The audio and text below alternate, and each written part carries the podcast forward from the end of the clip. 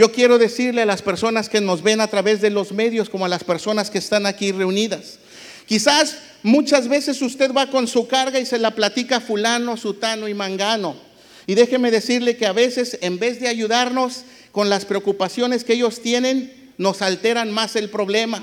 Pero quiero decirle que hay alguien que se preocupa por su necesidad, hay alguien que se preocupa por su problema, hay alguien que se preocupa por la depresión que usted esté pasando, por la angustia, por el dolor que está sintiendo. Y ese alguien está sentado a la diestra de Dios Padre intercediendo por usted y por mí. Y ese alguien no pudo detenerlo ni siquiera la muerte. Ese alguien se llama Jesucristo. Ese alguien te dice, manada pequeña, yo he vencido al mundo. Yo voy a estar contigo todos los días hasta el fin del mundo. Ese alguien es el Hijo del Dios viviente. Ese alguien es Jesucristo. Ese alguien es al que se le dio el nombre que es sobre todo nombre.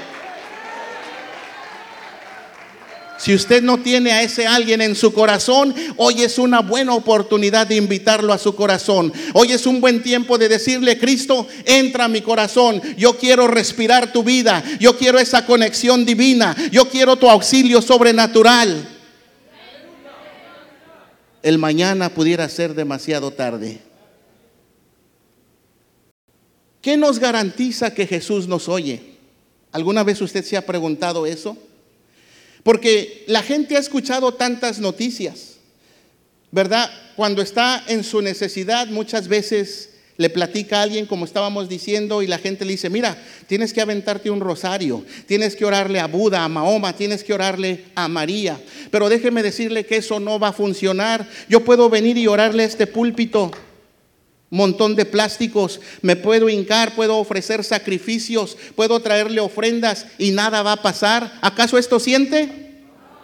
Yo puedo venir y tocar la batería, yo puedo venir y tocar un algo que está dentro de este lugar y le puedo clamar y puedo orar. ¿Acaso tienen oídos para que me escuchen estas paredes? No los tienen. Y así son los ídolos. Muchas personas están engañadas y lejos de crear una libertad están cautivando cada vez más su vida. Van, se postran de rodillas, derraman sangre, pagan muchas cosas para adorar a ídolos que no tienen poder.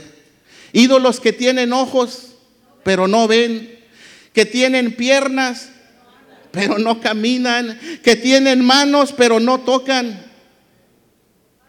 por ello los tienen que cargar de un lugar a otro. ¿Qué nos garantiza que Jesús nos oye? Que Jesús dijo, yo soy el mismo de ayer, de hoy y de siempre que Jesucristo nos ofrece ese beneficio no solo cuando fue a la cruz del Calvario, porque usted debe de saber que Jesús no solamente fue a la cruz del Calvario y murió, esa muerte era una muerte vergonzosa. Todo aquel que era colgado en un madero se consideraba una persona maldita. ¿Y sabe por qué Jesús hizo maldito? Para que usted y yo fuéramos bendecidos, para que usted y yo fuéramos aceptados no solamente nos ofreció la salvación cuando fue a la cruz del Calvario, sino que hoy mismo también nos está ofreciendo la sanidad, la liberación, para ser libre de deudas, para dar el toque sobrenatural que cada uno de nosotros necesitamos. Pero el enemigo quiere tener nuestra mente cautiva. El enemigo quiere que nos creamos lo que otra gente nos dice. ¿Qué te dice la gente cuando intentas y fracasas? Y vuelves a intentarlo y vuelves a fracasar. ¿Qué te dice la gente? Otra vez lo mismo. Ya no pudiste, no lo vas a lograr. Eres un despojo de la sociedad. Eres un... Y le aumenta la lista. Le ponen muchas etiquetas. Pero ¿qué le dice Jesucristo? Jesucristo le dice, no te preocupes, ven a mí que yo te haré descansar. No te preocupes, clama a mí y yo te enseñaré cosas grandes y ocultas que tú no conoces. ¿Qué le dice Jesucristo? Mire, cuando las personas reciben el consejo y le dicen, no hombre, órale a, María, María no le va a hacer el favorcito, mucho menos el milagro. Y le voy a decir por qué. Porque María, que todos la tienen en un concepto que es virgen, nosotros honramos a María y bendecimos su vida porque ella fue quien cargó a nuestro Señor Jesucristo por nueve meses, quien fue concebido por el Espíritu Santo. Pero después de Jesús la Biblia registra que María tuvo más hijos. Entonces al tener más hijos quiere decir que tuvo relación con su esposo. Y al tener relación con su esposo deja de ser virgen. Si usted tiene entendimiento a lo que yo le estoy diciendo, puede entender que la virgen ya no es virgen, dejó de ser virgen.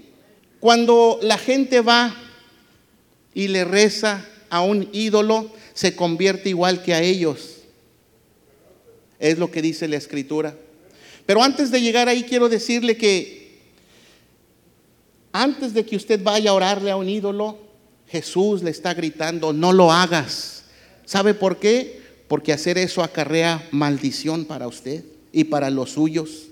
Sin embargo, cuando usted acepta lo que es el Hijo de Dios, usted va a tener la protección que usted necesita, porque está garantizado que tenemos ese personaje llamado Jesucristo, llamado el Santo de Israel, que nos escucha, que tiene ojos y que nos mira, que tiene corazón y siente, pero también tiene una boca y que nos bendice.